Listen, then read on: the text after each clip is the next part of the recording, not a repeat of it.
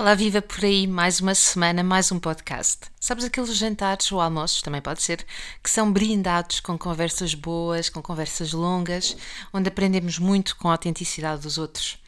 Pois é, foi com esta sensação que eu terminei esta conversa deliciosa com a Isabel e com a Ana Stilwell, tendo como mote as conversas, algumas politicamente incorretas, entre mãe e filha e que dão um mote ao novo livro que lançaram em conjunto chamado Birras de Mãe. A Ana diz que a profecia, quando fores eh, mãe, vais perceber se concretiza. Isabel explica-nos como a vida pode bem ser um jogo de xadrez. Pelo meio, nós percebemos como a aceitação, o respeito mútuo e a admiração são os ingredientes desta relação entre mãe e filha, entre a Isabel e a Ana. Ainda que, é verdade, é preciso dizer isto, pelo meio, façam as suas birras. Este é um podcast que sabe muito, muito bem ouvir e que merece ser escutado com uma taça de chá, pá, uma taça de vinho também, se quiseres, no quentinho destes dias. Vamos a isso? Olá, eu sou a Magda Gomes Dias e este é o podcast do Mamos de Boss. Para além deste podcast, subscreve também a nossa newsletter em parentalidadepositiva.com ou em mamosdeboss.com, onde encontrarás milhares de artigos sobre parentalidade, educação e muito mais. Olá, viva, bom dia Isabel e Ana, sejam bem-vindos a este podcast. Espero-vos bem. Então, durante este confinamento surgiu este livro, não é? Uh, surge agora no final do ano com um título muito, muito interessante, uh, de Mãe. Antes de começarmos a nossa conversa, contem-me de forma uh, resumida, mas antes disso também, uh, vou-vos explicar que me contem como é que surge a ideia do projeto mas vou pedir cada uma de vocês ser presente. A Ana gostava que fosse assim, a Ana que apresentasse a Isabel e a Isabel que apresentasse a Ana, mãe e filha, neste podcast. Que delícia, duas gerações. Então. Então, começo eu. Então, eh, a minha mãe é fácil de apresentar porque já todos conhecem e normalmente quando eu conheço alguém dizem-me sempre assim, ah, eu adoro a sua mãe. E eu digo assim, eu sei que isto parece suspeito, mas eu também adoro a minha mãe. e, e, então, é, basicamente é uma, uma, uma jornalista que, que, tem tido um, um percurso uh, absolutamente extraordinário, uh, desde uh, o Diário de Notícias e a criação da Notícias Magazine, a criação da Pais e Filhos, o destaque, quer dizer, nunca mais acaba e no fundo isso é muito bonito para os, para os leitores, mas uma chatice para mim, que fico sempre com esta sensação de que não estou a fazer nada em comparação.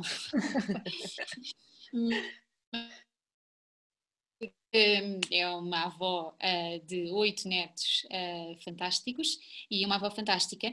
Um, em relação à maternidade, acho que é melhor ir ver ao livro o tipo de relação que temos, ou então uh, uma psicoterapia mesmo. este livro revela um bocadinho da vossa relação, não é? É, no, não, obviamente eh, aquilo que nós queríamos fazer com ele era, era, era falar sobre coisas que toquem a todos, não é? Não é pegar na nossa intimidade e esmiuçá-la, uh, uh, não é lavar roupa suja de maneira nenhuma, é, é, mas, mas acho que a nossa relação uh, transparece muito nas cartas e, e, e, depois nestas entrevistas e na forma como, como vamos comunicando. Um, e por isso acho que para além de, ah, depois esqueci-me da outra parte fundamental, uh, começou para além de escrever uma data de livros para crianças e para jovens e para adultos e para séniores e para todas as idades. Uh, Já estou cansada. Como best-seller uh, em vários países, aliás, com os seus romances históricos, que eu sou uma grande fã. E se eu continuar, a minha mãe vai desligar o computador, porque não vai Exatamente. E achar que apanhei Covid e que isto é um elogio fúnebre. Neste sentido de humor é todo.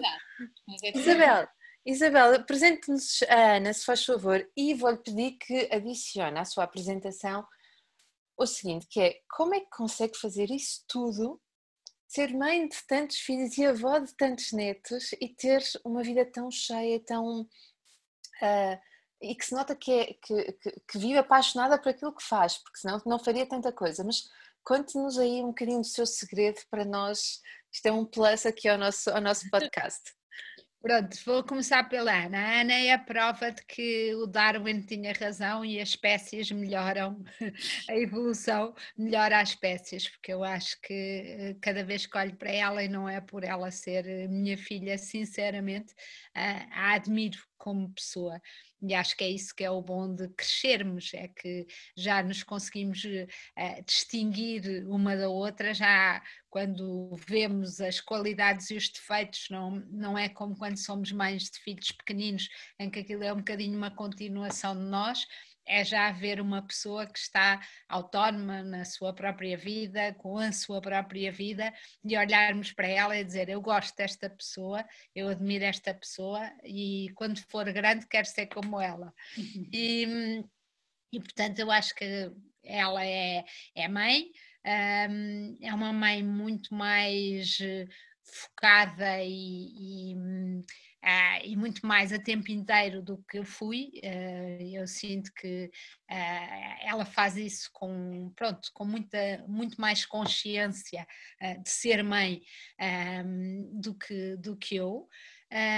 depois acho que ela é uma cantora fabulosa e, sobretudo, além da música e da voz, as, as letras que ela escreve acho que ela ficou com um bocadinho da mãe e um bocadinho do pai, portanto, do lado do pai tem o lado todo da música e do lado da mãe tem se calhar a escrita e ela conseguiu recriar isso para uma coisa diferente e, e portanto admiro-a muito por isso. Ela é, estudou educação de infância e além disso acho que é uma pessoa como a Magda muito curiosa que continua a fazer perguntas, há uma e a procurar respostas. É isso que, que vocês as duas têm em comum, uh, que eu acho que é muito importante. Há muita gente, mesmo quando está na sua área, e nós vemos isto quando vamos ao médico, e o médico parece que não tem curiosidade nenhuma para um sintoma que nós dizemos, ah, mas eu sinto isto e ele desvaloriza muitas vezes, não é? E diz, pois, mas isso não é nada grave, está bem, mas porquê? Porquê é que eu sinto isto? E eu acho que, que a Ana e a Magda, uh, nas vossas áreas, continuam a querer saber e a querer perguntar. E o que faz de vocês as duas e da Ana, uh, que eu conheço então melhor, pessoas que são capazes de ouvir. Eh, e de ouvir sem querer, um, que eu acho que é uma coisa que eu tenho que aprender convosco, que é sem querer pôr um penso rápido, uh, muito depressa.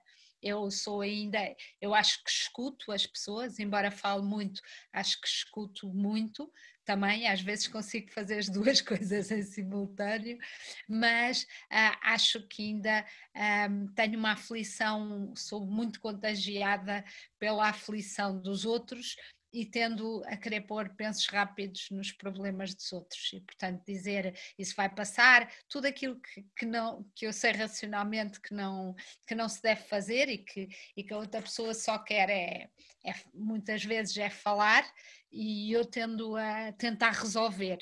E, e não é porque como às vezes mesmo as minhas filhas me acusam e eu aprendi com elas, não é tanto por um, achar que é sobre mim, é, it's all about me, ou seja, quando eu digo ai, eu também sinto assim, ou ai, eu também passei por isso, não é numa tentativa de dizer uh, isto é, vamos falar sobre mim, mas é numa tentativa desajeitada de dar alguma esperança do outro lado, a dizer sim, eu já sei, já passei por isso e, e também já passei, mas simplesmente, e se nós, vocês sabem isso melhor, um, só se realmente a pessoa passou por isso é que eh, de facto aquilo que tem a dizer ehm, tem alguma utilidade, porque senão uh, soa, cai rapidamente, é rapidamente desmascarado como sendo uma coisa que não é nada aquilo que a outra pessoa está a sentir.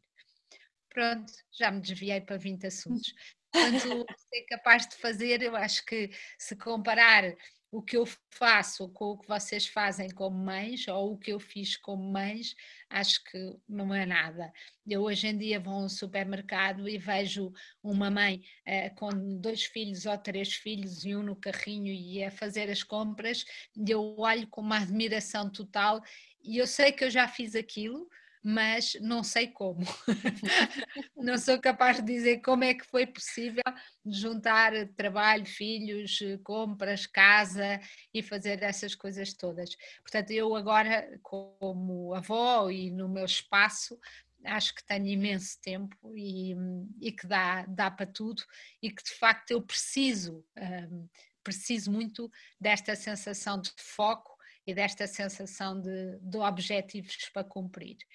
A única dica que eu acho que pode haver sobre isto é tentar que as, as, prioridades sejam um bocadinho dia a dia, ou seja, uh, se hoje, agora não estamos, uh, estamos em quarentenas todos diferentes, mas se hoje a Ana tem, se um dos meus netos hoje precisa de alguém que fique a tomar conta dele porque está doente, ou porque lhe dói a garganta, ou por qualquer coisa, essa vai ser a minha prioridade, se possível, nesse dia. No outro dia tenho um texto para entregar, portanto tudo o resto tem que ficar atrás daquela prioridade. Ou seja, um bocadinho dia a dia estabelecer as prioridades e, e, pronto, e, e, a partir daí resolve-se o grande obstáculo que eu acho que é na minha vida e acho que na vida de todas as mães e avós, que é a culpa. Um, se nós soubermos que aquilo é mesmo o objetivo e que tem mesmo que ser feito, então a, a culpa por não fazer as outras coisas também se atenua e podemos estar mais integralmente dedicado àquela que escolhemos eh, para aquele dia. Muito interessante isso, Isabel. Muito, de facto, quando nós decidimos qual é, é qual é como é que eu vou ser necessário, como é que eu hoje vou ser útil, como é que eu vou dar utilidade uh, à minha vida, as coisas tornam-se mais simples. E estava, estava a ouvi-la a dizer, uh, não sei como é que eu fui capaz na altura de ir com os meus filhos ao supermercado e fazer a gestão e não sei de tudo isto. E é nesses momentos que eu digo, ainda bem que nós não nos colocamos questões. Eu e a Ana somos, somos curiosas, estamos sempre a colocar-nos questões, mas nesses momentos não vale a pena colocar questões, como é que nós fazemos isto ou como é que nós vamos ser capazes, porque aquilo que tem que ser tem muita força, não é? E nós somos capazes de muito, muito mais do que aquilo que acreditamos. Ok, então vamos, vamos aqui falar sobre este livro, que é o segundo livro que vocês escrevem em, em, em conjunto, não é? Um, como é que surge este projeto, como é que surge o título Birras de Mãe? Um, como é que foi? Como é que se lembraram disto? Isto cresceu muito também na pandemia, não é? Agora aqui foi, eu acho, eu acho que eu acho que quando nós, quando eu, eu fui a, a, pioneira dos netos, na vida da mãe, não é? Por isso, uh, quando as gêmeas nasceram, uh, nós estávamos todas à espera das birras deles, não é? Já tínhamos lido sobre isso, já tínhamos falado sobre isso, já estávamos perfeitamente dispostas ao que viesse. O que não estávamos tão à espera uh, era das birras uns dos outros, as birras da mãe, da mãe que se tornou avó e da mãe, da filha que se tornou mãe. Portanto, isso foi o, as birras de mãe que nos, que nos, que nos eh, deram um mote para este projeto e, e que nos mostraram logo uh, que, que, que, que ia haver uma grande mudança, que, que com esta nova dinâmica há novos papéis e que nesses novos papéis toda a gente tem que fazer um reajuste e, e, e, as birras que surgiram daí, depois com as sogras e as noras e as cunhadas e seja o que for, todas essas para nós foram mais desafiantes. Quer dizer, não é as das, das crianças são desafiantes o suficiente, mas havia alguma aceitação e estas aqui eram novas e curiosas e, e fizeram-nos muito pensar em quem é que somos e onde é que queremos estar e o que, é em que é que acreditamos e obrigam-nos a repensar tudo. E então uh, já tínhamos, como tínhamos escrito um livro que era o Diário de uma Filha e de uma Mãe, quando eu tinha 15, 16 anos, um, acabámos por, eh, por pensar que era espetacular dar um, novo, um novo enfoque agora nesta mudança de papel, fazer estas, eh, partilhar estas birras de mãe e começámos a partilhá-las no público, no jornal que era publicado todos os dias e, e, e, então a aceitação foi ótima e foi ótimo para nós também ver as birras das outras mães e das outras avós e sentimos acompanhadas e, e por isso felizmente uh, depois tivemos a oportunidade de pôr isto em livro. Isso significa Agora, o livro, que... só, só é importante dizer, porque nós de facto manteve-nos muito o foco durante a separação física que nunca tinha acontecido entre mim e Ana e entre mim e os netos e em que estávamos todos naquela a mistura de adrenalina e medo, eh, que foi o, a primeiro, o primeiro confinamento de todos, e hum, criar uma coisa nova, e, e o público aceitar publicá-la todos os dias e termos esta obrigação, este foco no dia a dia, apesar da Ana, coitada, ter quatro crianças em casa uh, de repente, não é? Porque deixou de haver escolas, etc. E não sei bem como é que ela conseguia responder às minhas cartas e ainda fazer os balões, mas deu-nos um, a mim pelo menos, deu-me um foco e, e, esse foco ajuda muito a lidar, porque é uma coisa nova. Eh, as coisas novas que nos obrigam a pensar e a recriar,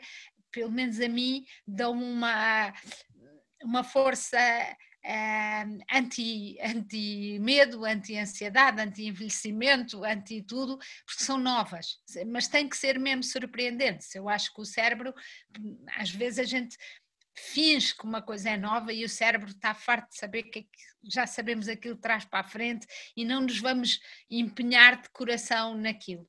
E, e, aquilo era de facto novo, toda a situação era nova. E esta coisa de trocarmos ideias e de nos escrevermos sobre o que estávamos a sentir e sobre o que é que se estava a passar na casa de cada um e, e cada ângulo foi muito terapêutico. Uh, mas eu acho que o livro depois, quando já é, vem muito depois disto, já, já íamos, já tinham passado quase seis meses, nós quisemos que o livro fosse outra coisa. Ou seja, as, as cartas do público eram muito, muitas delas eram muito datadas, uh, referiam-se a acontecimentos que tinham acontecido naquele, naquele momento, e nós pensámos, não, não odiamos manuais, mas a ideia foi dividir o, o livro em capítulos e ser quase quase um manual, ou seja, birras universais, birras com testosterona, birras de no meu tempo não era assim. Portanto, quase como não é preciso ler o livro todo de uma vez, é ter na mesa de cabeceira ou num sítio que saiba, ao pé dos primeiros escorros, de preferência, e do extintor, e, e, e saber que há ali, um, que há ali, pode ir procurar ali, no fundo, uma identificação com as pessoas que também passaram por aquilo. E, portanto, o livro é organizado dentro deste, desta ideia, um, um bocadinho diferente da carta, que é mais da, da rotina do dia a dia. Eu tenho muitas perguntas, um, mas deixem-me deixem dizer-vos uma coisa. Aquilo que eu senti quando estava a ler o livro era que eu estava numa conversa convosco. Eu não estava nada, não é? Eu estava sentada no meu sofá a ler-vos e, e a rir-me sozinha um, com, com, com as vossas trocas e senti muita falta disso que é conversa, é troca. É, é, e, e, isto feito de forma escrita tem uma coisa muito interessante que é uh, cada uma de vocês dá a sensação, é porque é escrito, que se está a escutar, está a escutar a outra, está a adicionar. E eu sinto cada vez mais isso, que esta, este espaço em que nós escutamos o outro, fazemos, colocamos questões, até mudamos de opinião, está-se a perder. Eu sinto muita falta das tertúlias, já falei sobre isso algumas vezes, e o livro leva-me um bocadinho a essas conversas em que se ouve o outro uh, para descobrir como é que o outro pensa. Uh, portanto, o livro tem, tem esta virtude. Uh, que, é, que, é, que, que é bom, é, é um livro, para mim, foi um livro que eu li devagar, não, não, não estou a mentir, houve partes que li muito depressa, porque queria chegar ao fim da história, uh, da, daquela, daquele, daquele episódio, uh, mas houve outras que voltei lá outra vez para, um, até para preparar este podcast e tenho coisinhas marcadas. E portanto soube bem uh, este espaço de conversa convosco, estando eu deste lado sozinha, só com o vosso livro. É engraçado dizer isso porque, no fundo, isso foi o que aconteceu-nos a nós, porque nós vivemos este papel da avó, mãe, mãe e filha, uh, durante 10 anos, nessa correria do não ouvir bem, não é? Das bocas, diz não sei quê, não, não, não, mãe, e ficava assim umas coisas por dizer, de vez em quando falávamos ao telefone durante um tempo por causa de uma ou de outra, ou de uma coisa que tinha acontecido, mas depois era preciso desligar, e depois alguém interrompia, e, e depois umas coisas magoavam, mas a pessoa também não podia desenvolver, porque estava ali, e, e, foi assim que foram os 10 anos, e, e esta, estas cartas foram exatamente isso essa oportunidade de ver por escrito e pôr por escrito, que, que, para nós as duas sempre funcionou de uma forma muito boa e terapêutica, pôr por escrito e dar espaço e tempo para a outra pessoa ver, absorver, irritar-se, não se irritar, uh, ver o que é que entusiasmava, o que é que tinha para dizer, pensar outra vez, mudar de ideias, se fosse caso disso, uh, expor a sua, a sua a sua opinião ou a sua coisa de uma forma uh, mais calma e ponderada e com mais espaço. E por isso acho que pode ser também uma inspiração para os outros mães e avós começarem a escrever, uh, porque de facto ajudou-nos imenso a pensar nestas coisas e, e, a, e, a, e, a, lidar por estas águas turbulentas. Claro que se calhar isto não é possível no princípio, quando está ainda completamente exausto e com as hormonas, etc. Mas eventualmente uh, acho que é mesmo um antídoto para, para, para as pequenas confusões que se vão instalando. Para os pequenos conflitos. E vocês escreveram mesmo, mesmo a sério? Escreviam cartas, era e-mails? Como é que era? Era papeizinhos? Como é que isso acontecia? Era um documento no, no Google não, Drive? Foram mails, foram mails nós estávamos mesmo separados. Não queríamos pôr, não queríamos pôr o carteiro em risco de Covid. Não, e era tudo muito rápido, era um, uma coisa boa disto, é um bate-bolas muito rápido. Aliás, no livro nós fizemos algumas coisas, porque às vezes entre a pergunta e a resposta, e depois já começávamos a fazer a do dia seguinte, um, muitas vezes havia ainda mais para dizer sobre a outra anterior. Portanto, nós no livro tentámos fazer uma terceira e uma quarta resposta, porque há coisas que se desencadeiam. Eu lembro, por exemplo, a Ana, a Ana tinha uma perspectiva sobre a escola e sobre o homeschooling, por exemplo, e eu. Um, tive que perceber melhor o que é era o homeschooling para lhe ela explicou-me e depois eu também tive que fazer um bocadinho de pensamento, mas porquê?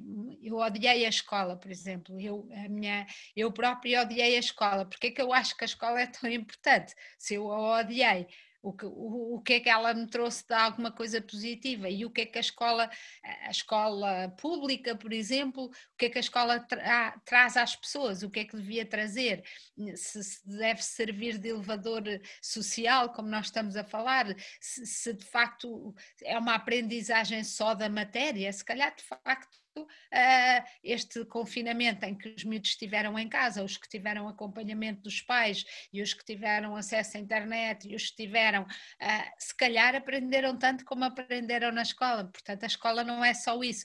E, e é isto que, que ajuda a pensar uh, um bocadinho. E, e, às vezes, como, como a Magda estava a dizer, e a Ana, a mudar de opinião uh, e a ver outra, outras perspectivas. É? Sim, esse, esse, esse, momento da escrita permite isso, não é? Voltar lá, uh, pensar agora não vou, não vou responder, ou agora não consigo responder, mas entretanto há um espaço de reflexão uh, e de curiosidade também em que vamos, uh, vamos aproximamos-nos do outro, ou não, ou distanciamos-nos com os nossos argumentos. Sim. Uma coisa, o que é que mudou quando a Isabel se torna avó e, portanto, eu não posso dizer isto, uh, sai do papel principal de mãe, não sei se sai, porque continua mãe de outros, não é? E a Ana, aí sim acredito isto, Ana, sais do teu papel principal de filha e passas a ser mãe. Quais são assim as grandes mudanças? Vou começar agora pela Isabel, pode ser? Eu acho que a grande, a grande mudança como, como avó é, e que nós não estamos preparados, acho que não estamos mesmo, e que não é necessariamente agradável porque fala-se às vezes de ser avó num, num tom muito cor-de-rosa, não é? Ai, é tudo tão bom, e é, e é a melhor terapia anti-envelhecimento, como eu costumo dizer, e rejuvenescemos, e fazemos coisas que achávamos que já não éramos capazes, desde subir a uma árvore até ficar uma noite inteira a conversar, mas hum, tem uma parte dolorosa, e a parte dolorosa é perceber que vamos ser retaguarda. Uh, eu, quando vi aqueles bebés na maternidade, uh, pegava neles e trazia-os para casa e pronto, e, e, nunca mais me lembrava que a Ana lá tinha ficado no hospital. Uh, e, e, aquela coisa de, de, de repente perceber que, que, estamos loucamente apaixonados por eles, por estes bebés, mas ao mesmo tempo não vamos estar na primeira linha e que o nosso papel é de apoio e de retaguarda um, e que eh, inclusivamente se os pais os educarem de uma maneira que a nós nos irrita, eh, nós vamos ter que ficar ou calados ou pelo menos quase calados. Tudo isto é uma aprendizagem que, difícil, porque e eu acho que quanto mais, menos netos as pessoas tiverem, quanto mais esperaram por ser avós, eu agora enquanto avó vejo uh, avós que vão ser avós, pela, eu fui avó pela primeira vez aos 50, mas vejo avós que estão aos 60 e tal, à espera do primeiro neto, um, e que é o primeiro neto de ambos os lados, e isto é uma pressão enorme sobre os pais, porque também têm esta pressão das expectativas todas destes, destes pais de ambos os lados. Um, é, é, é, difícil depois não, não pegar na criança e não assumir. E portanto é uma aprendizagem e nem sempre fácil, e, mas que, que eu acho que depois acaba por entrar num certo equilíbrio uh, em que nós percebemos. Pois há uma outra questão, há Uh, Ana, lembras-te, eu escrevi-te, mandei-te uma SMS, sei lá, tinham elas para aí um mês ou dois meses a dizer: achas que elas vão chorar no meu funeral?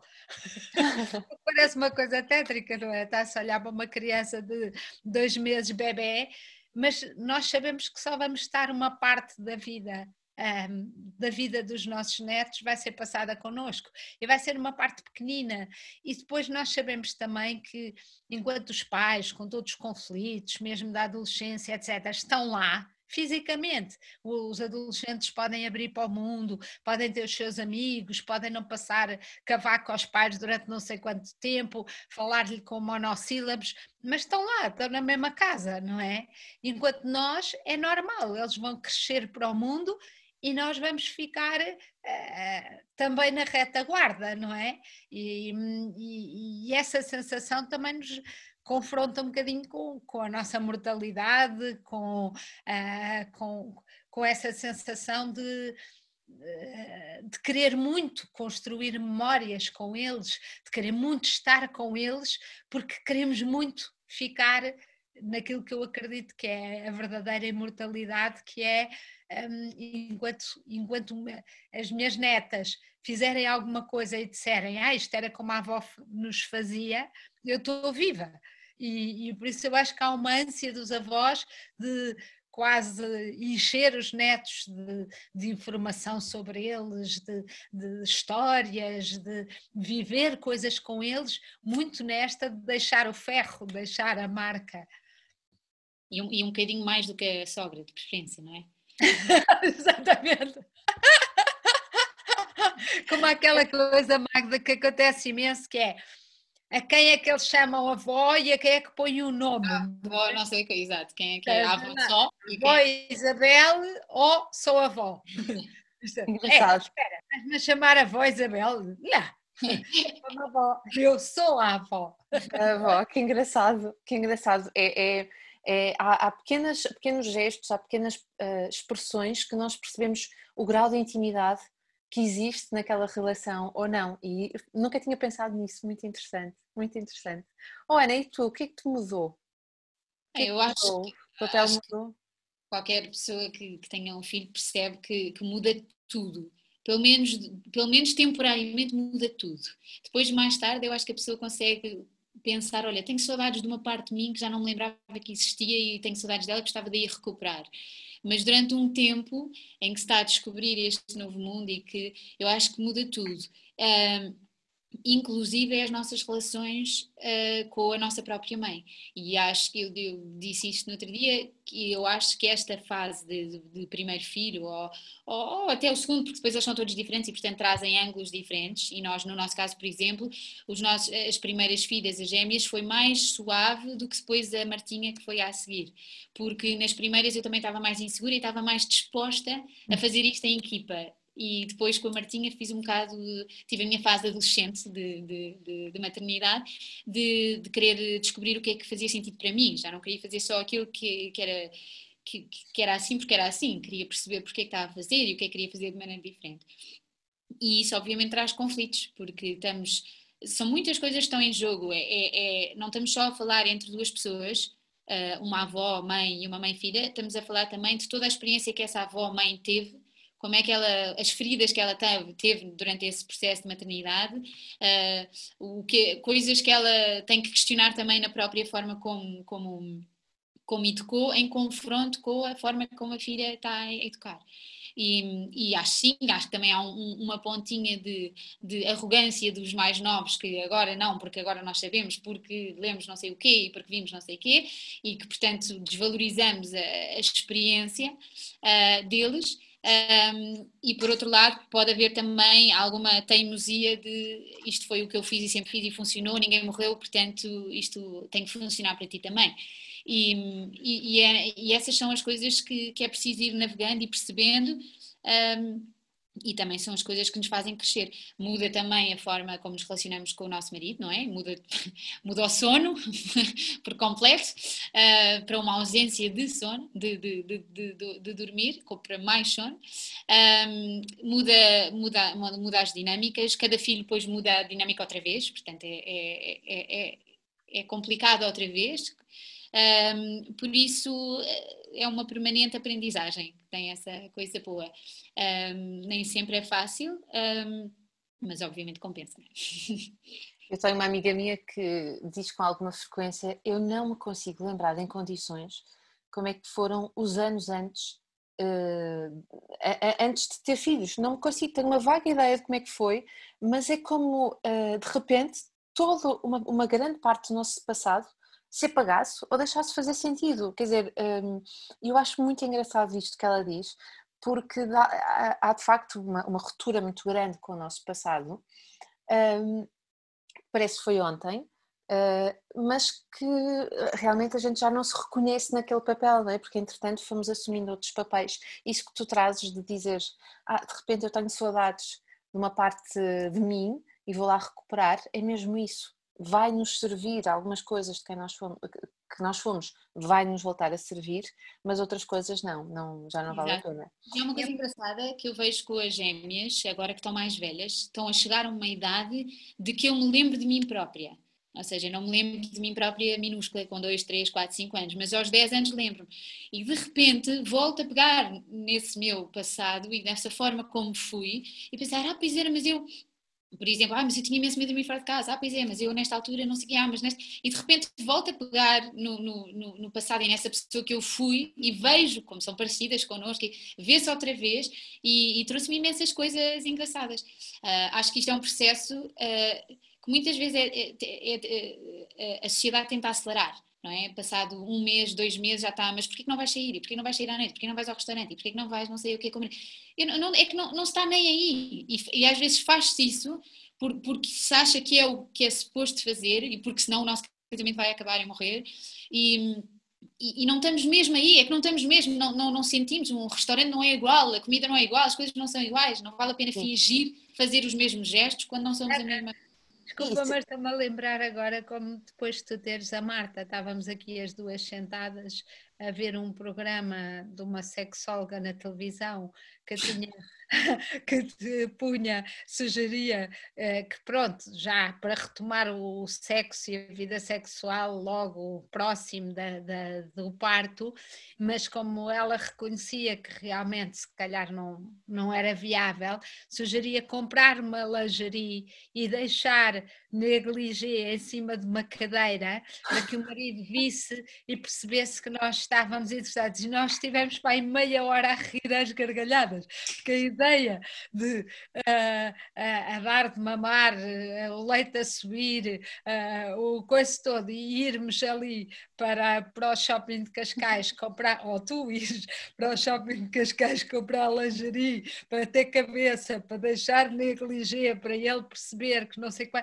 Eu acho que às vezes as pessoas de facto dão conselhos e, e para estas alturas de, de, quem nunca esteve lá ou se esteve lá esqueceu completamente o que é que aquilo é, não é? Pior ainda, é, é uma visão horrível de que, de, de, de que, que, os homens são todos uns selvagens, não é? Que passado não sei quanto tempo, se não houver lingeries a passear e, e coisas, que vão-se embora e nunca mais voltam, quer dizer acho que já podemos ultrapassar essa. No máximo vão dizer-nos: olha, uh, onde é que és que eu guardo esta lingerie? Esqueceste-te. Esqueceste, ficam aqui, deixaste. Vêm os meus pais visitar-nos e é, arrumar isto agora. Agora não dá jeito com o confinamento. Será bolsado.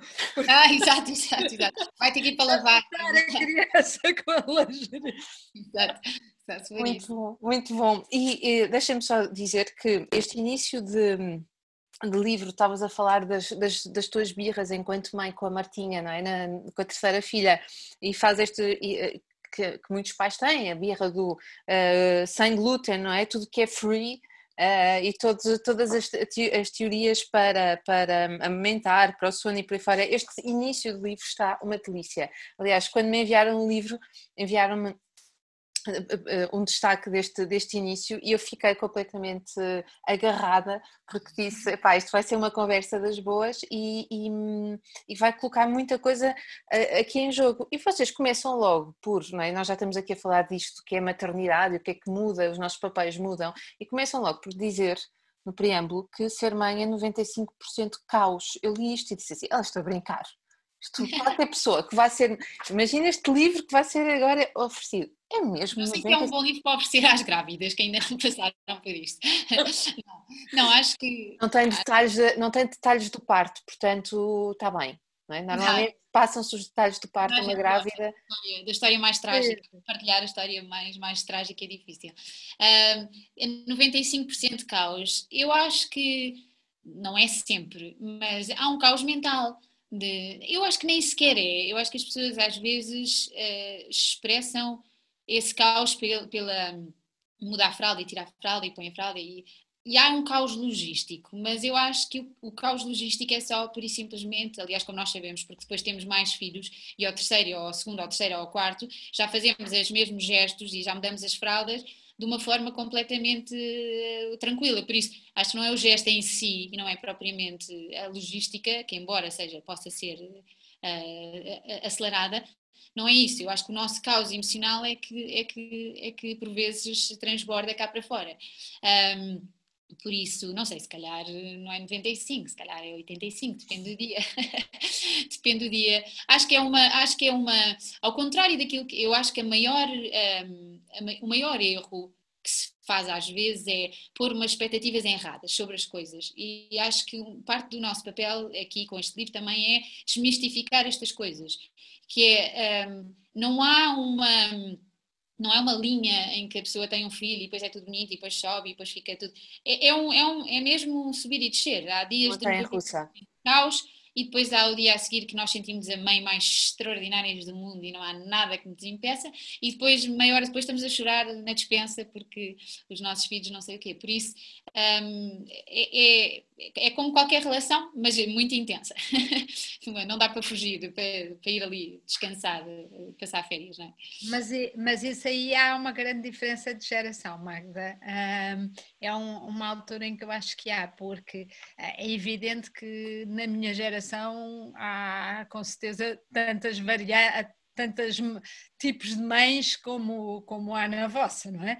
Mas, apesar de tudo, eu acho que o facto de nós crescermos com sobrinhos, eu, eu quando fui mãe, um, já tinha nove sobrinhos, eu já tinha babysitado e tomado conta de nove bebés, uh, já tinha passado noites, já não tinha qualquer ilusão que eles não dormiam, porque eu já os tinha tomado conta deles durante noites a fio, já tinha brincado com eles, já tinha ido às vacinas, já tinha feito tudo isso não é que seja a mesma coisa. Um, eu lembro-me de estar na maternidade com o meu primeiro filho e a enfermeira, uh, ele estava no berço ao meu lado, o parto tinha sido bastante uh, agitado e ele estava ao meu lado a chorar no berço, mas eu tinha imensos pontos de uma episiotomia e não conseguia ir lá buscá-lo. E queria que a enfermeira mudesse. E a enfermeira respondia: Ah, se não aguenta ouvi-lo chorar, isto com horas, se não aguenta ouvi-lo chorar, vai ter, um, vai ter uma, uma, uma vida muito difícil. Ou uma maneira. Eu disse assim: Eu aguento ouvi-lo chorar, não é isso, eu quero o meu filho, eu quero o meu filho ao colo. E, e, portanto, não é a mesma experiência ter um filho ou ter um sobrinho ou passar por um parto, não é isso. Mas a verdade é que as crianças não tinham propriamente um mistério que deve ser um pânico absoluto para uma mãe. Eu tenho colegas, eh, Magda, que pegaram num bebê pela primeira vez à minha frente aos 27 anos numa redação do jornal com o bebê de uma secretária, de, de uma, da nossa da secretária de redação, que teve um bebê. E essa uh, minha amiga pegou no bebê pela primeira vez com 27 anos. E eu penso, o que será 24 horas de hospital, um parto, 24 a 48 horas de hospital, que é o que, que hoje em dia se tem, e vá para casa com este serzinho e, e amém-se. Pode ter lido tudo, pode ter as apps todas, podem ter feito os cursos todos. A criança começa a chorar na meia da noite e a pessoa vai para a urgência do hospital outra vez com ela. A não ser que tenha realmente um contexto familiar e muitas vezes não tem. Eu vi em colegas minhas que tinham casas pequenas, não havia qualquer hipótese da mãe ou da sogra, por muito chatas que fossem depois, virem ajudar, e a pessoa está de repente num apartamento de duas assoalhadas, num prédio onde não conhece as pessoas ao lado, com um bebê a chorar quer dizer, e sem saber o que lhe fazer.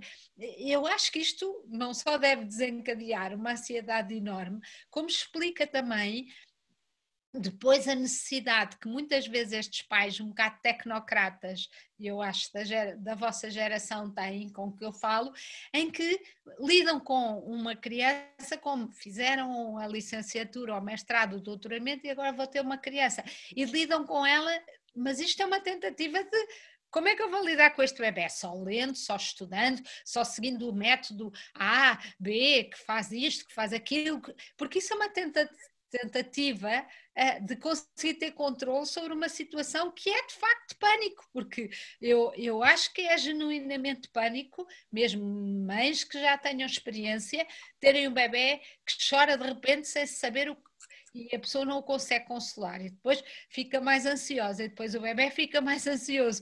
E este ciclo, cortá-lo, provavelmente o pai é ainda pior, a consultar uma app para ver se há lá uma solução ou um decifrador de choro.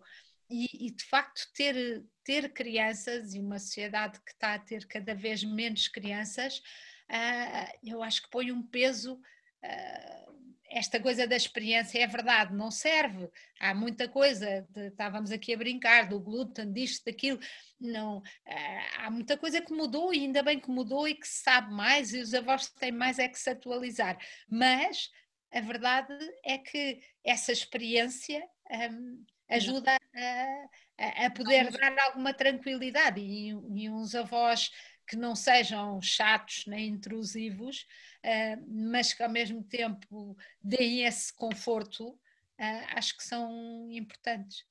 Há uma, aquilo que a Isabel disse é aquilo que eu vejo e sinto na, na, na, minha geração. Pais muito preocupados, muito informados, mas que depois na prática não conseguem aplicar tudo aquilo que leram. Eh, e porquê? Porque estão concentrados justamente naquilo que leram, na teoria, e não conseguem olhar para a criança que está à frente deles. Isto faz-me pensar em, naquilo que para mim é uma grande verdade, é que, de facto, quando nós nos tornamos pais, é um momento mágico, incrível, mas não deixa de ser uma coisa normal e comum que todos temos feito, não é? Ao longo dos, dos anos todos, nós tornamos-nos pais e, portanto, hum, educar uma criança, eu não vou dizer que é uma coisa natural, mas nós existimos para formar, eh, eh, ajudarmos a criança a formar-se enquanto ser humano e, portanto, hum, eh, mais importante que livros, eu tenho livros sobre o assunto, não é? Mas mais importante que os livros, para mim, é nós percebemos quem é aquela pessoa que está ali à nossa frente, quais são os princípios mais importantes para nós por uma questão de princípio isto faz, ou por uma questão de princípio nosso, nosso da família, não vamos fazer isto, não se faz. Enfim, e é educar a criança, eh, sendo que a parentalidade, quando nós nos tornamos pais, é uma grande oportunidade que nós temos para fazermos eh, aquilo que eu acho que é o mais importante, que é sermos boas pessoas, tornarmos boas pessoas.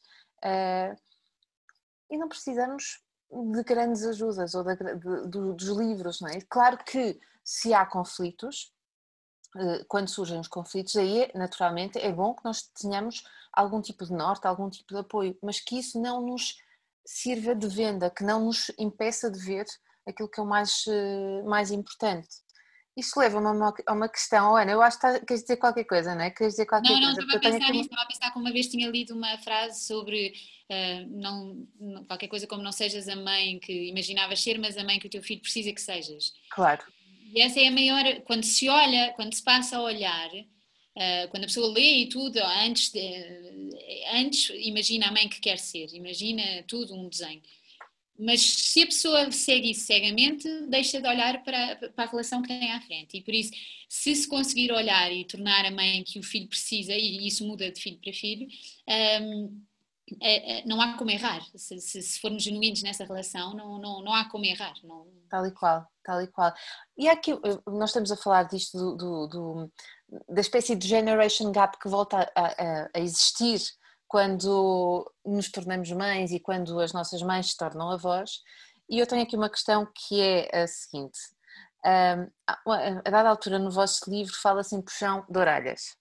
Puxão de orelhas vai resolver as coisas, antigamente resolvia-se. a verdade é que o puxão de orelhas resolve. Não vamos dizer que não resolve, porque resolve. De imediato resolve a questão, puxa-se a orelha e a criança para de fazer aquilo que estava a fazer. Uh, a verdade é que uh, os pais atuais já não querem utilizar este género de estratégias. Não é? Aquilo que eu sinto é que hoje em dia os pais não querem uh, usar qualquer tipo de estratégia que possa agredir a criança, que a possa humilhar, desde o castigo, desde a, a própria humilhação, estás a chorar porquê, desde, até ao puxão de orelhas. Mas na ausência de, de estratégias, de outras estratégias, vão sendo ali mais permissivos ou dando uma no cravo e outra na ferradura. Hoje são mais autoritários, amanhã são mais permissivos. O que é que mudou? O que é que mudou nisto tudo? A, Isabel foi mãe da Ana, não sei quais foram as estratégias que usou. Antigamente usava-se o puxão de orelhas, não é? A palmada. Hoje em dia os pais não querem usar isto. Afinal de contas, o que é que mudou?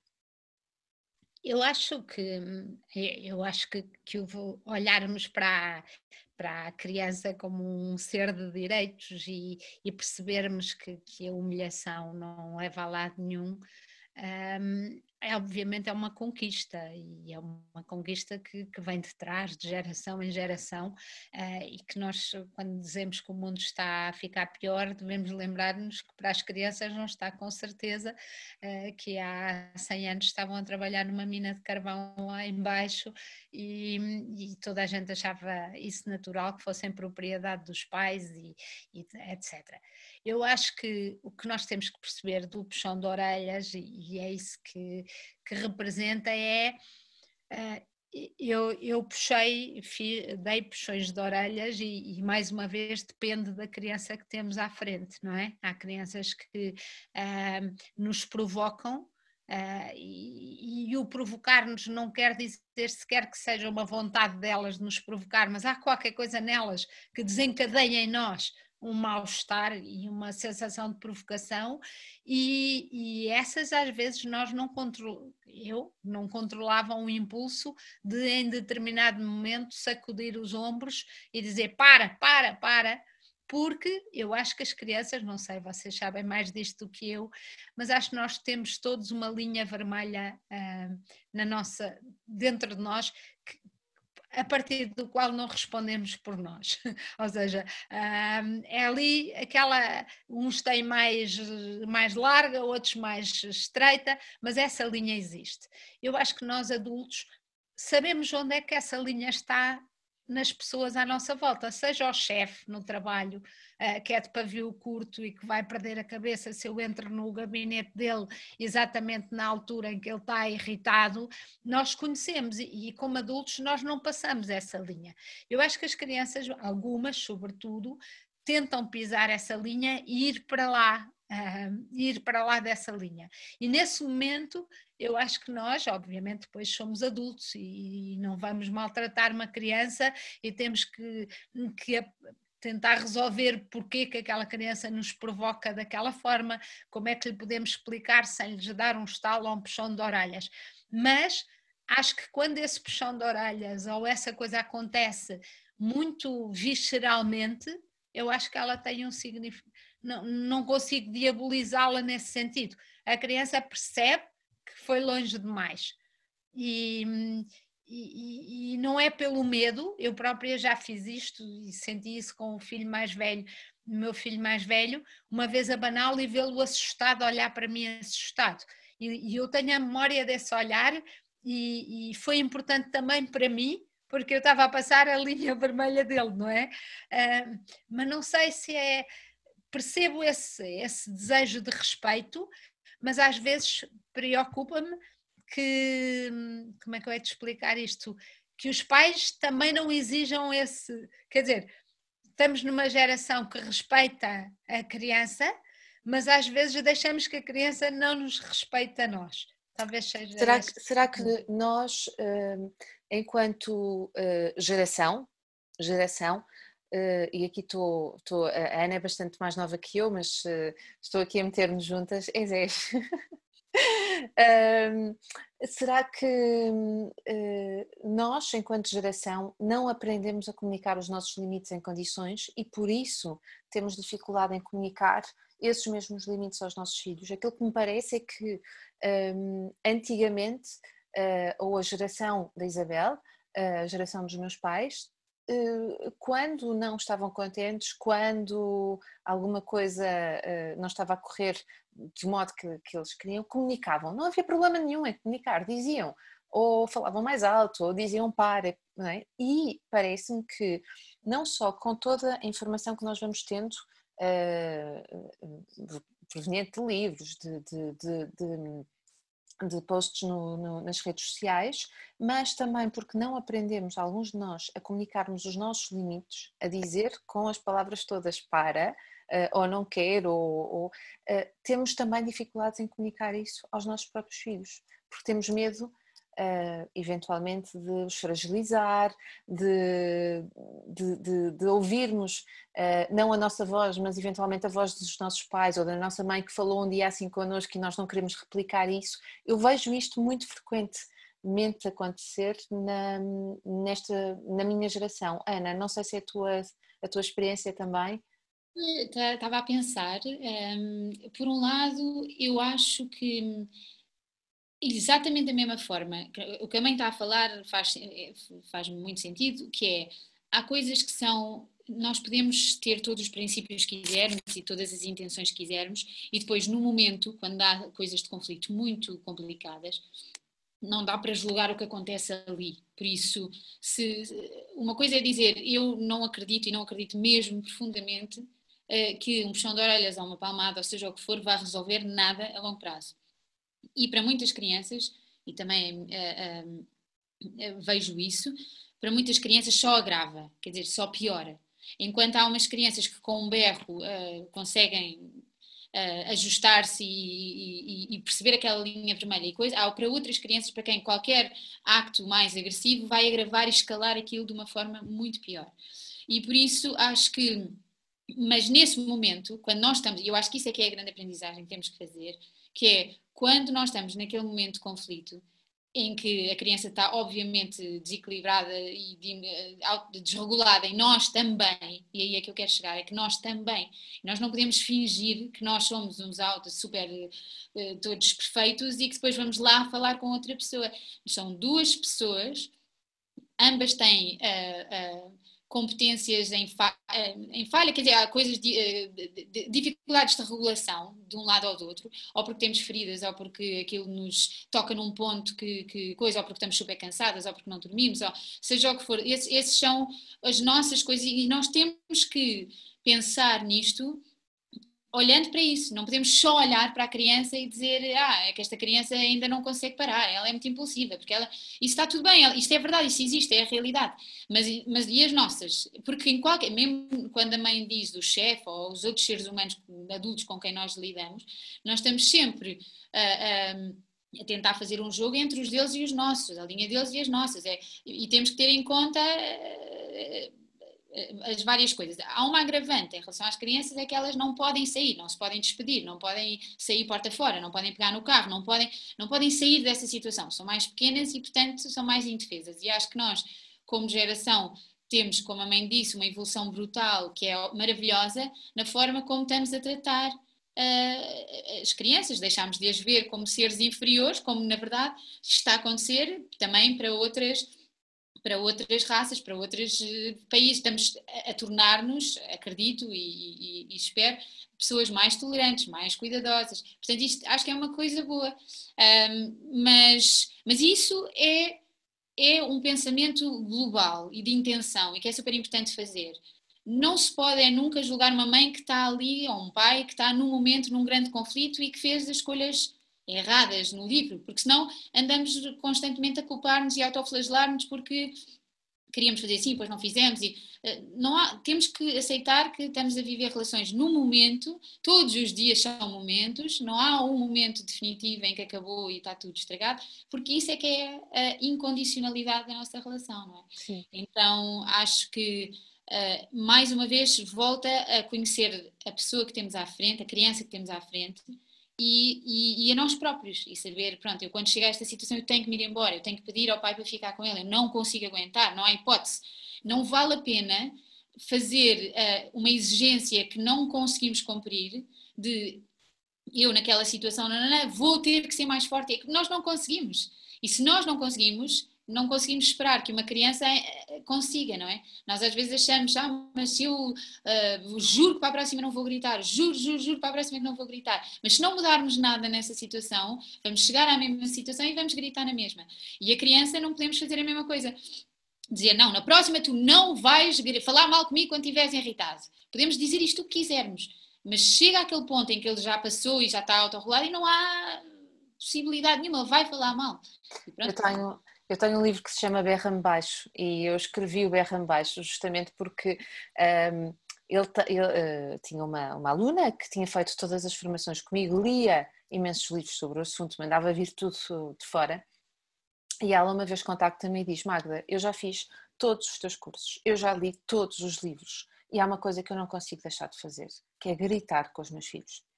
Um, e, e, e, então uh, é assim que surge a ideia do desafio Berram Baixo, é com ela, é nessa altura, realmente é, era uma questão muito pertinente, como é que eu deixo aqui de gritar?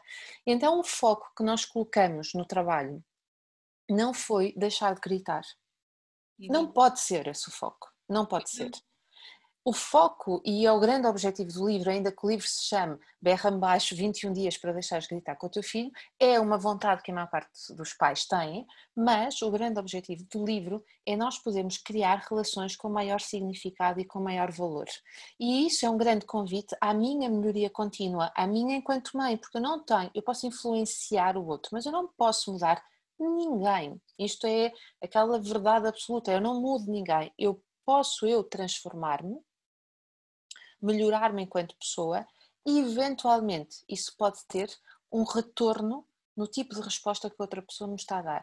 Mais, outra coisa que eu acredito e que vai em linha com, com aquilo que, que disseram é que um, e, e, vou aqui ao início da nossa conversa, quando a Isabel dizia uh, a melhor forma que nós temos de aguentar, de fazermos tudo é definirmos quais são os nossos objetivos naquele dia, não é? Se hoje é ficar com o meu neto que está com uma dor de garganta, eu fico, o meu objetivo no dia a seguir pode ser entregar um texto.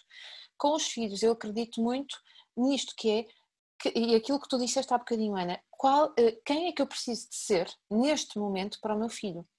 E isso vai justamente novamente ao encontro, aí já vai ao encontro do livro que a Isabel fez o prefácio, que é o Para de chatear a tua irmã e deixa o teu irmão em paz, eh, que é neste momento, quem é que o meu filho precisa que eu seja? Uma pessoa que dá, não é? bate mãos e diz vamos embora, vamos, temos que sair de casa que já estamos super atrasados e acelera, ou uma pessoa que se baixa um bocadinho e diz uh, uh, estou a ver que hoje está a ser difícil, conta-me o que, é que, o que é que está a acontecer. Portanto, não é só sobre mim, mas é sobre o que é que a situação e, e aquela pessoa que eu estou a ajudar a construir está a necessitar naquele momento. E isto faz com que eu escolha o meu comportamento enquanto adultos. a escolha do nosso comportamento e, e, não é? nós temos andado aqui a falar, a Isabela há bocadinho falou de eu preciso de escolher, de escolher ou, ou colocar, uh, assumir, não era escolher, era assumir o meu papel de avó e portanto perceber que neste momento não é? É, é, a Ana que é a mãe das crianças e eu sou a avó e não vou ter aqui a oportunidade de pegar nelas e trazê-las para a minha casa, é, é, escolher, eu agora preciso de escolher quem é que eu preciso de ser neste, neste momento. Um, e isso traz-nos uma enorme responsabilidade, não é? Um, portanto, uh, uh, o puxão de orelhas funciona, mas, quando, e não, mas não funciona a longo prazo, como tu disseste, e bem, não é? Só funciona ali no, no, no imediato. Agora, eu acredito que o que mudou foi também essa escolha uh, que nós não queremos ser essa pessoa não é por causa das teorias, eu não acredito nisto, não acredito. Eh, há imensos estudos que dizem ah, a palmada faz mal, eh, faz mal ao desenvolvimento não é emocional. Não é por isso, não é por isso, é porque eu não quero ser essa pessoa, é uma escolha que eu faço. Não sei se isto vos faz sentido ou não, mas eu, eu acredito muito nisto, que hoje há, uma, há, há, há esta dificuldade, porque eu não quero ser aquela pessoa, mas ao longo do meu crescimento, da minha vivência, eu não, não, não me relacionei com pessoas Posso ter lido todos os livros, mas se calhar não me relacionar com pessoas que o são. E, portanto, esta transformação é muito mais uh, demorada e difícil, não é? Um, e, sobretudo, nos primeiros anos da criança, que tudo está a acontecer e tudo muda ao mesmo tempo, não é? Uh, Diga-me uma coisa: houve algum tema que vos deixou uh, mais. Um, chateada não é palavra, mas mais. Uh, ah, não, eu quero provar o meu ponto de vista, eu é que tenho razão. Houve algum tempo, tema assim mais quente?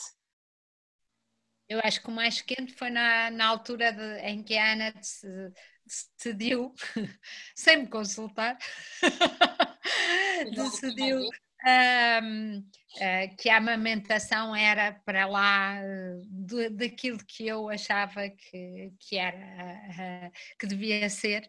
Um, e, e, portanto, eu tive uma reação que é, é muito difícil de explicar, porque eu acho que havia uma, uma mais ou menos racional, que era um, a Ana está muito magrinha, está ali a dar de mamar, tem o bebê sempre com ela, o bebê vai ficar muito dependente dela, uh, etc. Mas havia outra, que era a verdadeira, um, que era uma certa repugnância, é a palavra é dura, mas é mesmo, haver bebés mai, maiores um, a mamar.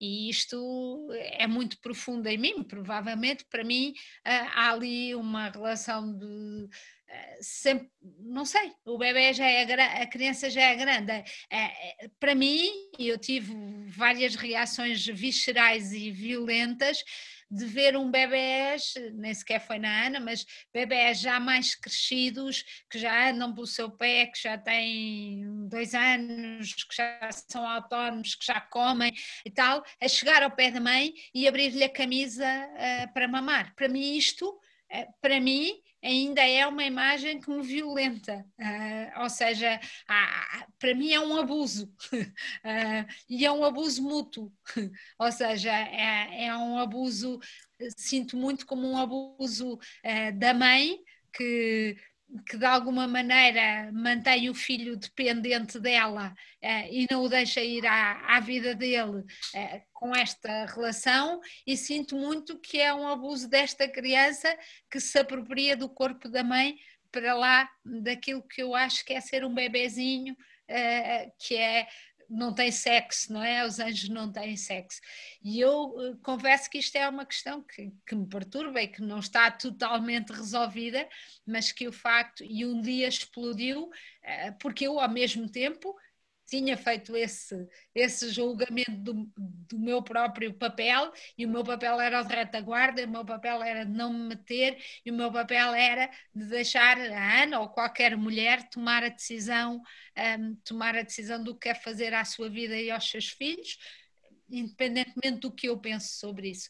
E esta tensão, eh, se calhar com uma nora, se calhar com outra, uma amiga de uma, de, dos nossos filhos, nós mantemos, porque é episódico e estamos controlados. quando há o paradoxo de uma relação de grande proximidade e de intimidade com uma filha, não é? Um, esta barreira do a partir daqui tu não podes falar nem dar a tua opinião é uma coisa que é, é utópica e vai cair no primeiro dia em que uh, estivermos mais cansados, mais irritados de lado a lado e vai explodir. E explodiu e foi bom que tenha explodido e devia ter explodido antes, porque deu para conversarmos, para percebermos, para eu ler mais coisas e depois a, a, experiência na prática de ver que esta minha neta é a mais autónoma, mais independentemente de traços de personalidade dela, mas aquilo, ou seja, a consequência uh, que eu estava a prever. Não... que a mãe estava a imaginar. Não, mas a outra é, é muito visceral. Eu uhum. acho que é muito visceral e, e, e, não acho que sou eu sozinha que estou nessa reação muito visceral. Acho, acho, que, é, acho que é mesmo eventualmente de geração, não é? Eu acho, eu acho que eu acho que é, é este, estas birras, nós brincamos imenso com uma data de birras que, que, são mais ou menos fáceis porque já estão resolvidas, ou porque já, já passámos por isso, ou porque não foram assim nunca tão profundas. Esta foi a nossa birra mais complexa, a primeira mais complexa, um, por isto, porque uma coisa é, ah, eu queria dar de comer assim, mas para a minha mãe é indiferente a comida e portanto aquilo vai andando. Aqui era uma coisa que era visceral e que, e que tinha várias camadas, por isso ela podia-me dizer, ah, mas é que, porquê que estás a dar de mamar aqui? Eu explicava. Uh, e, e, nenhuma explicação era suficiente, não é? Porque estávamos a falar de uma coisa muito mais visceral. E é muito difícil também para nós como filhos, porque nós somos filhos e na verdade queremos sempre continuar a agradar os nossos pais, uh, uh, que, principalmente para nós que tínhamos na verdade concordamos em muita coisa, portanto estávamos muito habituadas a estar em sintonia, de repente querer fazer uma coisa, mas sentir que eh, não, não iria haver nunca uma aceitação total dali e, e, e, gerir isto tudo foi difícil. E começámos por fazer aquilo que as pessoas que não gostam de conflitos fazem, que é mandar bocas. E depois lá acabámos por, por ter uma conversa mais profunda e depois outra e outra, porque as coisas não se resolvem um, só numa conversa, num sítio, e depois, quando voltámos a escrever as cartas, voltámos a, a, a expor esta situação, e, e por isso acho que esta foi assim a nossa primeira grande prova de fogo de birras. Essa, essa grande honestidade emocional que vocês têm, uma, uma com a outra e, e, e, e, uh, e pessoalmente, é inspiradora. É inspiradora. E eu estava a ouvir a Isabel falar e, e fui logo olhar ali para uma coisa que me chamou muito a atenção mal o livro chegou, que é o subtítulo. Guerras entre uma avó e uma mãe, livros do politicamente correto. Politicamente correto, nós não estaremos a falar sobre isto neste momento. E, e eh, isto era uma das questões que eu tinha aqui para vocês, que não estava, que, eu, que, eu, que eu pensei, não escrevi, mas que é o politicamente correto é perigoso ou não?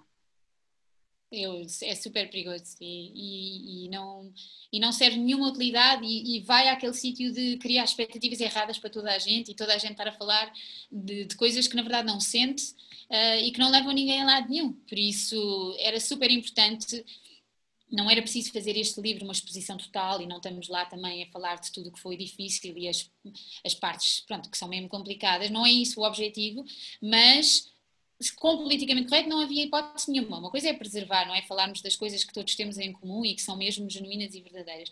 Outra coisa é, é pôr camadas de politicamente correto, não, não fazia sentido nenhum, não, não, não ganhávamos nada. Que, é, das duas, uma, é, ou nós sentimos aquilo que dizemos e por por coincidência, corresponde ao politicamente correto, mas neste, nesse sentido deixa de ser politicamente correto e passa a ser a nossa convicção, ou é mentira.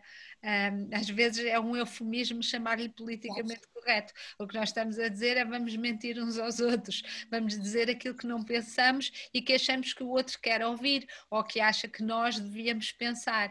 E isto não vai resolver nada, seja estejamos a falar do racismo, estejamos a falar do que for, porque se as pessoas não forem capazes de, de, de pôr na mesa claro que nos fóruns certos, não é? Se forem capazes de pôr na mesa aquilo que de facto não são capazes seja por que for, não são capazes de aceitar, ou, uh, ou o preconceito que têm e que é genuíno e que existe, elas nunca vão conseguir resolvê-lo, porque vão escondê-lo, uh, vão escondê-lo por medo de, da aceitação do outro, mas não vão resolver. Uh, esta questão, e seja no racismo, seja nos preconceitos contra, seja o que for, nós só vamos resolvê-los se tivermos a liberdade e a, e a liberdade de, de, falar verdade. E, e isto preocupa-me em termos não só da família, preocupa-me das universidades. E é uma coisa que me angustia muito, porque a universidade é um local supostamente onde todas as questões se podem pôr, onde tudo se pode perguntar. Sou, será que as alterações climáticas são provocadas pelos seres humanos?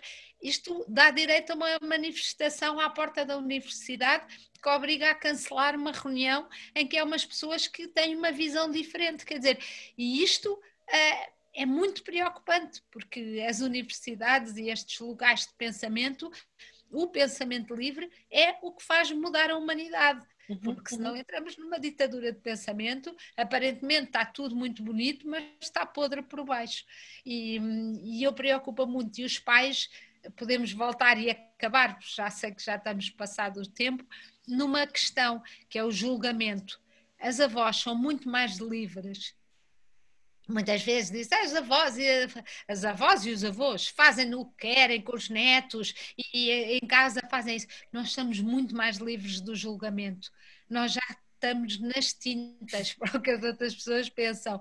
Nós sentimos mesmo como avós, Magda, e muitos avós vão sentir isto, que é terem-se tornado avós quando o grupo de amigos ainda não é avó. E há uma pressão enorme das pessoas, ah, tu só falas agora dos netos.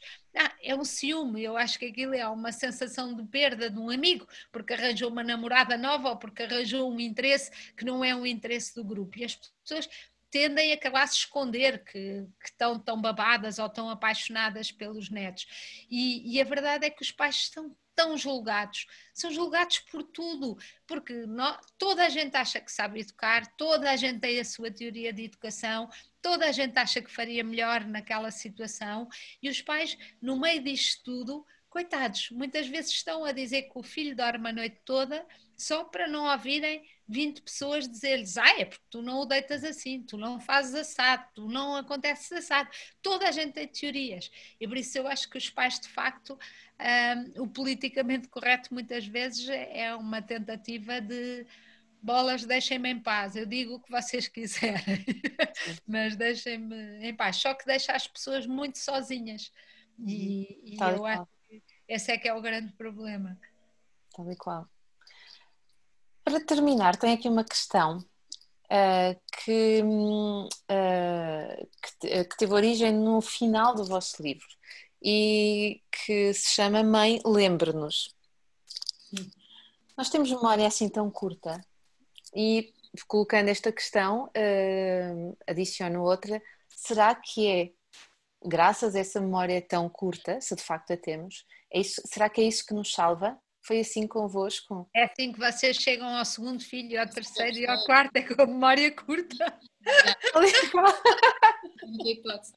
Eu acho que essa, essa carta veio muito do. do, do Tão este, linda.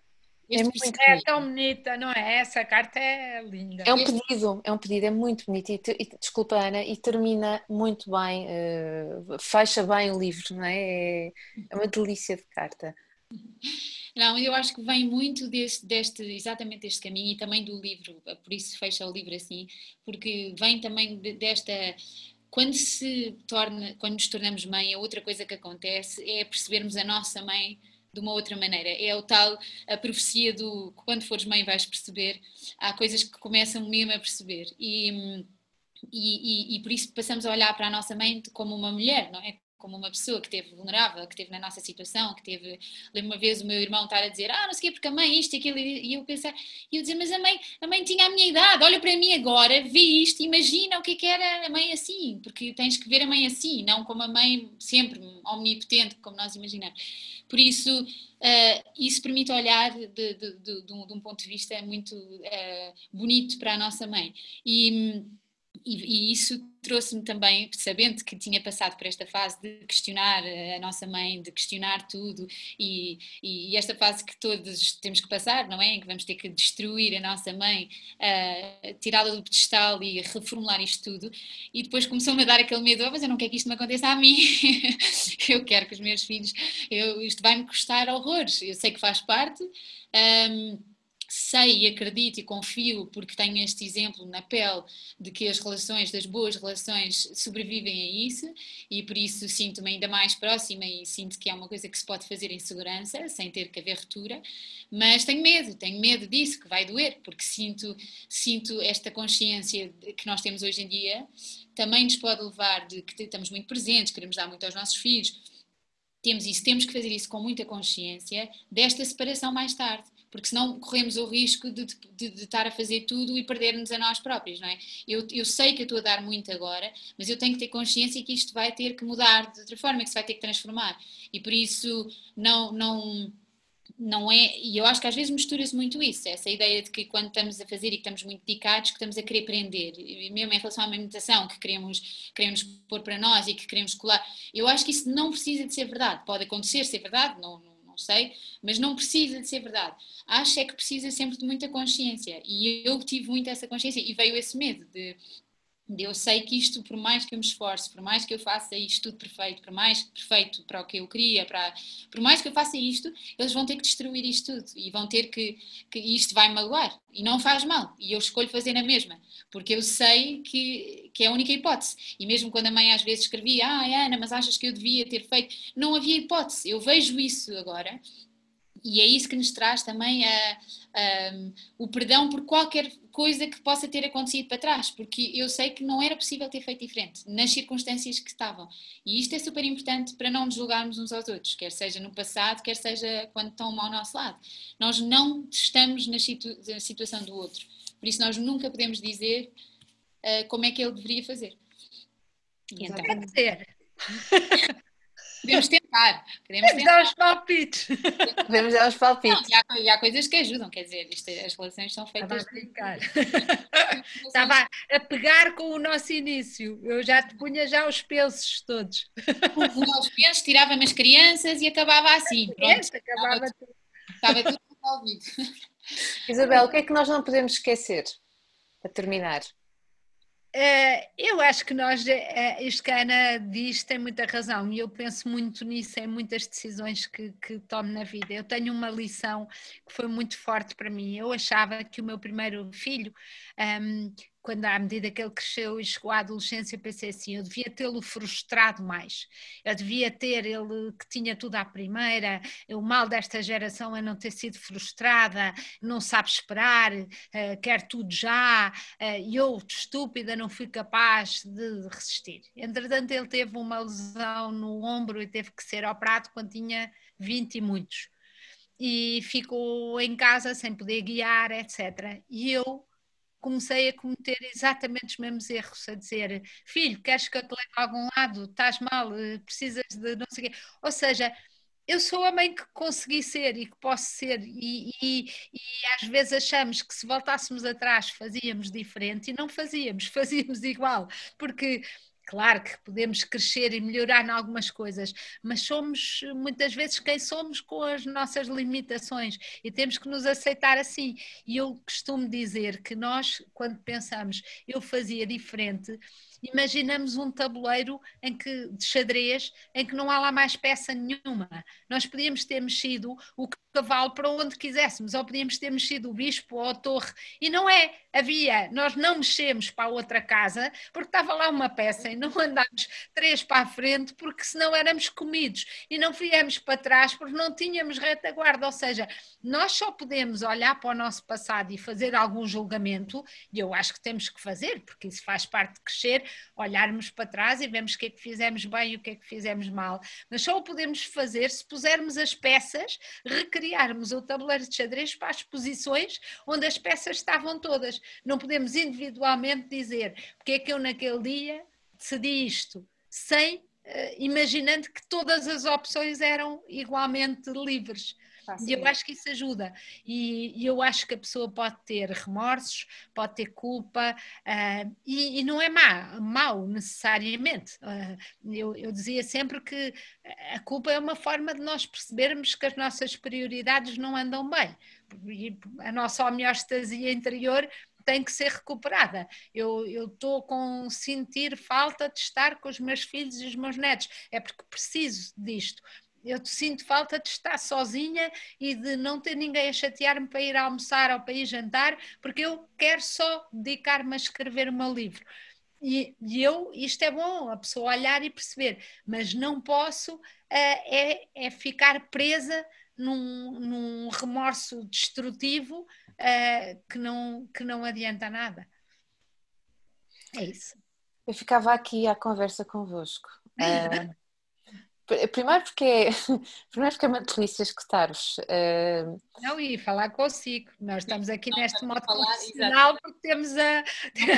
Com toda a gente. conversar assim. Obrigada pela, pela parte que me toca, pela confiança, mas uh, é, é preciso dizê-lo, não é frequente encontrar pessoas que falam com tanta autenticidade, com tanta verdade e sem, e sem medo nenhum do politicamente incorreto, uh, mas mais do que isso, com uma capacidade, e é isso que eu retenho desta nossa conversa, de autoaceitação e de aceitação do outro. E talvez tenha sido este, se calhar, o grande segredo da vossa relação é uma admiração uma pela outra, que se calhar está baseado nisso de eu aceitar quem é que eu sou, que sou este, esta pessoa neste jogo de xadrez, e aceito as condições e aceito tudo isso, e aceitar o outro também em toda, com, com, todas as condições que ele tem e que traz. Um, e talvez esse seja o grande segredo da parentalidade, que é aceitar os nossos filhos tal e qual como eles são, para que eles possam crescer para serem quem vieram para ser e, uh, e porque se sentem aceitos, mantenham-se próximos. Uh, é aquilo que eu tiro desta conversa, absolutamente deliciosa. Temos dias. Sendo que temos dias. Temos dias, claro. Mas, mas é isso, mas, mas, é mesmo isso, Isabel. Vocês trouxeram os vossos dias, a dificuldade que tiveram em aceitar coisas uma na outra, mas também a profunda admiração, apesar disso, não é? Uh, e uh, uh, pode, podem vir as generation gaps que, que venham, não é? Porque a relação tem uma base muito sólida e, portanto, aguenta-se. E nós podemos mudar de papéis, há ali uma adaptação, mas depois as coisas ficam e eu quero continuar a aprender com a minha mãe e eu quero continuar a crescer com a minha filha e a aprender com a minha filha. Portanto, é o que sai desta conversa para mim inspiradora. De início ao fim. Oh, de bem, início ao fim. Se precisarmos, vamos ligar à Magda. Exatamente. Eu deixo-vos falar. Reparem, a única coisa que eu fiz foi eu coloquei-vos questões e deixo-vos falar. Ah, bem? É quem sabe. Obrigada, Magda. Obrigada. Obrigada este também. Por... sabe muito bem esta conversa. Obrigada. Eu, eu vou fechar só este podcast, não saiam daí. Gente boa, foi um prazer ter aqui a Isabel e a Ana connosco. Portanto, já sabem, se gostaram, deixem os vossos comentários, part... comentários, partilhem e nós vemos na próxima semana. Está feito. Ok. Gente, obrigada. Obrigada. Gostaste deste podcast? Então deixa os teus comentários e lembra-te de partilhar também nas tuas redes sociais. Subscreva a nossa newsletter em parentalidadepositiva.com ou em mamosdeboss.com. Nós vemos-nos na próxima semana.